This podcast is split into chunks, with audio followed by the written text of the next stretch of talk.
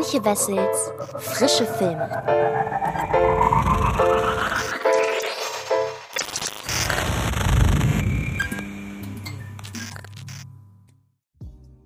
Halli, hallo liebe Freds und herzlich willkommen zu einer neuen Folge des Frische Filme Podcasts. Ganz frisch raus aus der Pressevorführung von Spider-Man No Way Home. Das heißt, in dieser Ausgabe, die im Übrigen auch die vorletzte dieses Jahres ist, nächste Woche geht es noch einmal um Don't Look Up, dem neuen Netflix-Film von Adam McKay, aber dann ist auch Schicht im Schacht für das Jahr 2021. Zumindest was diesen Podcast hier angeht. Und äh, das bedeutet aber, dass wir, wie gesagt, vor allem noch diesen hier vor uns haben. Und ähm, dadurch, dass ich jetzt gerade raus bin aus dem Pressescreening, habt ihr quasi eine sehr direkte und ja fast schon so ungefilterte Möglichkeit, meinen ersten Eindruck von diesem Film hier mit auf den Weg zu bekommen. So viel vorab. Ich werde das Wissen um Spider-Man Far From Home, also dem letzten Spider-Man, voraussetzen. Das heißt, wenn ihr den Film Far From Home, den Vorgänger, und zweiten Spider-Man-Film mit Tom Holland als Spider-Man noch nicht gesehen habt, dann holt diesen Podcast am besten nach, nachdem ihr das getan habt. Das Wissen rund um Spider-Man No Way Home, also dem neuen Film, da werde ich auf Spoiler verzichten. Allerdings weiß ich, dass jeder von euch andere Ansprüche an Spoilerfreiheit hat. Das heißt, wenn wirklich jemand in irgendeiner Form 0,000 rund um den Film wissen möchte, dann spart euch den Podcast bitte bis nach dem Film auf. Und ähm, das möchte ich nur im Vorfeld sagen. Ich werde nicht böswillig spoilern. Ich werde um alles, was in irgendeiner Form eine Überraschung verderben könnte, mich drum herum schlängeln. Aber wie gesagt, es gibt ja auch Leute, die sagen, ich möchte noch nicht mal wissen, dass Figur XY dabei ist. Deshalb ich gehe von dem aus, was wir im Grunde durch den Verleih halt wissen dürfen, durch die Trailer und so weiter. Also wenn ihr Trailer fest quasi seid, dann dürfte das hier für euch keinerlei Probleme haben oder böse Auswirkungen haben oder was auch immer. Es ist wahr, Leute. Spider-Man ist tatsächlich Peter Parker. Hören Sie, ich hab Mysterio nicht getötet. Das waren die Drohnen. Die Drohnen, die Ihnen gehören. Bist du nicht irgendwie auch erleichtert wegen der ganzen Sache? Was meinst du? Jetzt, da alle Bescheid wissen, musst du dich nicht mehr verstecken, oder? Die Leute anlügen. Nur fürs Protokoll, ich wollte dich niemals anlügen. Aber wie sagt man jemandem, dass man Spider-Man ist? Und jetzt wissen es alle. Aber es geht hier nicht um mich. Es verletzt eine Menge Leute. Also fangen wir doch direkt mal an. Und zwar damit, dass Spider-Man Far From Home na, äh, mit einem relativ krassen Cliffhanger ja geendet ist. Nämlich, dass alle Welt plötzlich die Identität von Peter Parker kennt und ähm, er somit ab sofort quasi ja zum Freischuss mehr oder weniger abgegeben ist. Gar nicht so wortwörtlich zu verstehen, sondern eher auf der Ebene, dass halt wie gesagt alle um seine Identität wissen. Und dann steht ja auch noch im Raum, dass er ähm, Mysterio, den von Jake Gyllenhaal im letzten Film gespielten Schurken, auf dem Gewissen hat und das Ganze über eine Art Fake News Modell quasi in die Welt getragen wird. Und er ja am Anfang von Spider-Man No Way Home so mehr oder weniger der Staatsfeind Nummer eins ist. Und das ist eine direkt sehr starke Sache, wie ich finde, von No Way Home, dass er direkt ansetzt an die Ereignisse von Far From Home. Das heißt, wir haben halt wirklich so die letzte Szene von Far From Home, beziehungsweise war ja die erste Post-Credit-Scene damals. Und die Handlung geht nahtlos weiter in diesem Film. Und das ist generell etwas, was ich sehr mag, weil auch gleichzeitig ja die Ereignisse der anderen Filme, die dann im Nachgang noch kamen, nicht wirklich irgendwas daran auszusetzen haben. Also es ist jetzt nicht so, da, als würde da eine inhaltlich inkohärente Logik in irgendeiner Form stattfinden oder als würden da irgendwelche innerlogischen Brüche stattfinden, sondern es macht alles so weit Sinn und der Film kann halt wirklich die auf zum Ende hin von Far From Home aufgebaute Energie total nutzen, um damit in deinen neuen Film reinzustarten. Dann ist der Film recht lange einfach an Peter Parker dran, gespielt mal wieder vom Tom Holland, der halt hier wirklich noch mehr die emotionale Ebene von Peter Parker ausloten kann. Das ganze Romanze zwischen ihn und MJ, gespielt von Zendaya, hat hier in diesem Film auch nochmal eine etwas größere Tragweite hat sehr viel emotionalen Input, leistet diese Beziehung für den Film. Ähm, was aber auch ähm, die Freundschaft zwischen Peter und seinem besten Kumpel, der ja von Anfang an über oder, oder relativ zügig über Peter Spider-Man-Dasein Bescheid wusste. Auch das wird mit einbezogen. Wir haben ein wirklich sehr schönes Trio, das den Film emotional erdet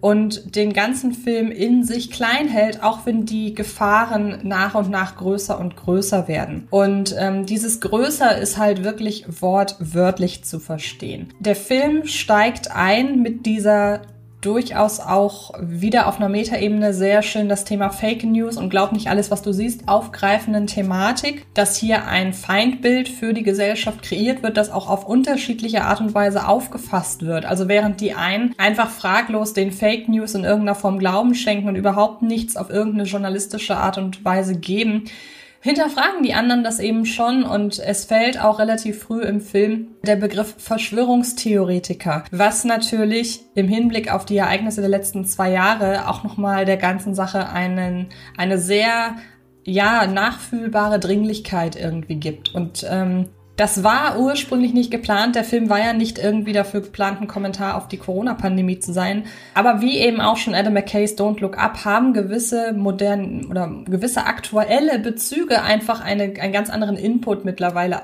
als damals. Ich meine, schon Far From Home handelte ja von Fake News, als ähm, Corona eben noch nicht da war und trotzdem, ihr versteht, irgendwie hat das alles plötzlich eine aktuellere Dringlichkeit als sonst. Aber trotzdem von diesem großen Konflikt mal abgesehen und davon, dass äh, Peter Parker plötzlich zum, ähm, zum, zum Feindbild Nummer eins wird, wie es im Film einmal heißt, geht es im Kern eben auch um die Auseinandersetzung mit sich und auch darum, was man denn von sich selber und von sich als eine Art Held irgendwie erwartet und was die Gesellschaft für, ein, für Erwartungen an einen hegen kann oder an einen stellen kann. Und das ähm, fängt der Film wirklich sehr schön auf, dass man das Gefühl hat, dieser, dieser Coming-of-Age-Faktor des, der ersten, des ersten und zweiten Films und dieser für Spider-Man ja so bekannte Grundsatz mit großer Kraft folgt große Verantwortung oder mit großer Macht folgt große Verantwortung Verantwortung. Das hat halt wirklich die von Tom Holland verkörperte Spider-Man-Figur total verinnerlicht. Macht dann hier im Laufe des Films, trifft eine Entscheidung, bei der man im ersten Moment denkt, das passt, das, das macht den Film jetzt gerade irgendwie oder lässt die Figur gerade irgendwie dümmer erscheinen, als sie eigentlich ist. Aber sie schafft es damit, über einen Subtext quasi, so das Thema verschiedene Generationen und Umgang mit verschiedenen Konflikten und so weiter anzusprechen. Dass man unterschiedlich mit bestimmten Konflikten umgehen kann, auch mit äh, Leuten, die andere Meinungen zu Themen und so weiter haben, dass es einfach Problematiken gibt, die über mehrere Generationen bereits anhalten und dass man vielleicht wenn man einer neuer Generation entstammt, vielleicht mal versuchen sollte, irgendwas anders zu machen als die Generation vor einem. Und das ist gleichzeitig auch auf die Spider-Man-Trilogie, ich, äh, unter Trilogie verstehe ich jetzt halt Spider-Man ähm, Homecoming, Far From Home und jetzt eben No Way Home, der das Ganze, der auch die Spider-Man-Trilogie hier irgendwie auf einer Metaebene zusammenfasst. Und das finde ich sehr, sehr spannend, Spider-Man No Way Home ist sehr meta, auch sehr selbstreferenziell, gar nicht mal nur in dem, was er offensiv zeigt, sondern auch in der Art und Weise, wie er die Entstehungsgeschichte der Spider-Man-Filme, auch mit dem Clinch zwischen Disney und Sony, wie er das immer wieder erzählerisch abfedert und man das Gefühl hat, da steckt auch sehr, sehr viel Selbsterkenntnis durch Kevin Feige beispielsweise eben in diesem Film das ist halt eben nur der Subtext. Und wenn man halt mal überlegt, es ist halt relativ schwer, über den Film zu reden, ohne tatsächlich ähm, direkt in Spoilergefilde vorzudringen. Aber während der Film eben auf der einen Seite von diesem Selbstfindungsprozess von Peter Parker weiter handelt, ihn also aus dem letzten Film quasi ähm, mit herüberholt in den, in den dritten jetzt, haben wir eben plötzlich auch wieder ähm, Antagonistenfiguren. Und die sind relativ breit gestreut. Breit gestreut meine ich, haben unterschiedliche Motivationen Personen und haben entsprechend auch unterschiedliche Positionen innerhalb dieses Films, quasi unterschiedliche Zwecke, die sie mehr oder weniger erfüllen. Und das finde ich sehr, sehr spannend. Auch wenn man tatsächlich darauf hätte verzichten können, einen klassischen äh, Antagonisten, Schurken dann doch irgendwie noch auszuerkehren, der nur bedingt irgendwie eine, einen erzählerischen Mehrwert hat. Die ganze Welt wird gleich vergessen, dass Peter Parker Spider-Man ist. Warte, alle? Können wir nicht Ausnahmen machen? So funktioniert der Zauber nicht. Also wird MJ alles vergessen, was wir je durchgemacht haben? Nicht am Zauber rumfuschen. Oh mein Gott, Ned, er ist mein bester Freund. Oh, Tante May sollte es wirklich wissen. Hör auf zu reden.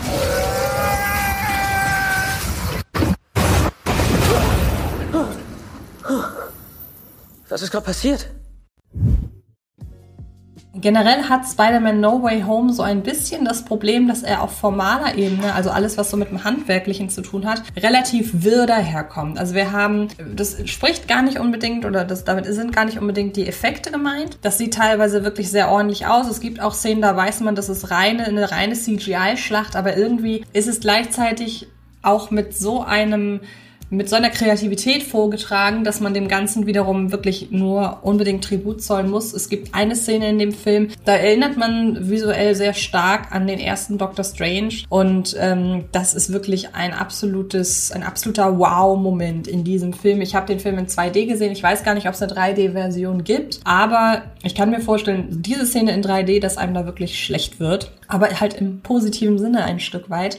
Aber das ist nun mal gerade bei einem Spider-Man-Film, der halt diese typischen Kamerafahrten und so weiter hat, da muss man auf Computertechnologie zwangsläufig zurückgreifen. Ist erst einmal nichts Schlimmes. Das heißt, auf handwerklicher Ebene passt das alles soweit ganz gut. Es geht wirklich bei handwerklich mehr um das Geschriebene, um das Kreierte, auf, ähm, ja, auf Story-Ebene, weil eben viele Konflikte in diesem Film sehr fokussiert wirken und sehr konstruiert. Es werden Dinge angerissen für einzelne starke Szenen, die dann aber relativ zügig wieder fallen gelassen werden.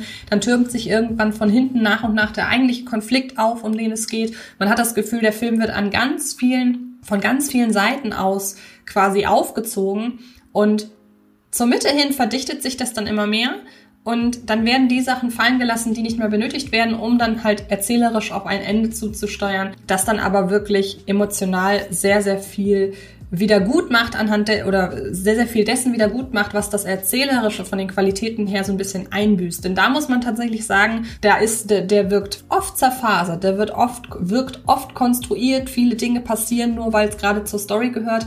Das ändert aber nichts daran, dass er emotional einen großen, großen Input hat. Das liegt daran, welche Figuren hier vorkommen, was für Schicksale die Figuren erleiden, insbesondere auf der zwischenmenschlichen Ebene, wenn sich Figuren miteinander so gegenseitige Scharmützel liefern liefern. Und ähm, gerade wenn der Film immer mal wieder sehr ruhig wird, geht das richtig zu Herzen und da muss man sich gar nicht zwingend irgendwie von der Figur verabschieden, sondern einfach mal realisieren, wie krass die allesamt gerade in Character sind und wie gut das eben einfach rüberkommt auf darstellerischer Ebene, da ähm, die Figuren zum Leben zu erwecken, die wir auch schon so viele Jahre über kennen. Und das ist eben auch noch eine große Stärke, ein Film, der sehr viele Leute einfach als im Cast beherbergt und viele Figuren auf dem Parkett platziert, dass dem das dann doch noch gelingt, zu suggerieren, dass alle total Bock haben, diesen Film zu machen, das ähm, finde ich sehr stark, weil das haben so große Ensemblefilme tatsächlich nicht immer, sondern das ist hier wirklich eine große Stärke vom, von No Way Home. Das gilt auch für seine ja, Konsequenz im Sinne von, dass er sich in vielen Momenten ein typisches Marvel-Hintertürchen so gesehen nicht mehr offen lässt. Also das, was er erzählt, erzählt er auch aus, obwohl das in einer Geschichte, wie sie ihre Haken schlägt in, in No Way Home, gar nicht so konsequent sein müsste, aber man hat da das Gefühl, die haben halt wirklich so ihre Vision und die beenden sie jetzt. Und das ist wirklich sehr schön gemacht alles. Und ähm, deshalb hinterlässt Spider-Man äh, No Way Home einfach einen Stück weit auch oder hinterlässt ein Stück weit auch einfach so den Eindruck, dass sich da viele Leute einfach über viele Jahre was aufgebaut haben, von dem sie sich jetzt verabschieden wollen und ähm, das Ganze aber auf, auf, auf eine Art und Weise, wie es manchmal funktioniert, weil es dann eben halt den emotionalen Input hinterlässt, wie man aber auch manchmal, wobei man aber auch manchmal den Eindruck hat, ihr wollt euch von zu vielen einzelnen Ebenen des MCUs gerade verabschieden. Also es ist dieses, im Grunde hat der Film ganz, ganz viele typische Marvel-Stärken und Schwächen. Und um wirklich all dem Tribut zu zollen, was man mag an Marvel und was man nicht mag, hakt man auch quasi von allem was ab. Das heißt, der Film hat unglaublich viele Schwächen, hat unglaublich viele Stärken.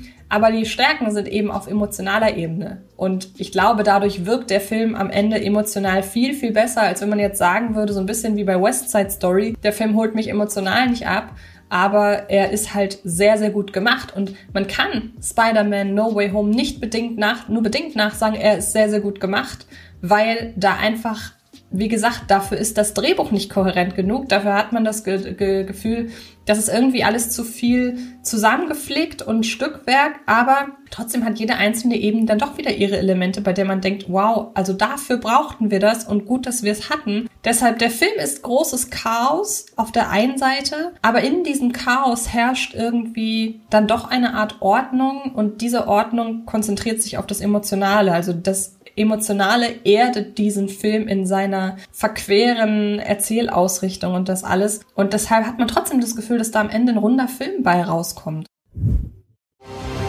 Wir haben an der Stabilität der Raumzeit herumgepfuscht.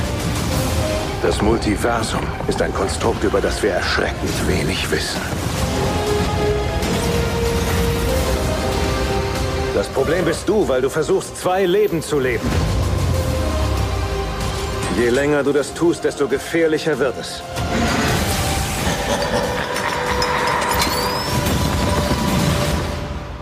Sei vorsichtig, was du dir wünschst, Parker.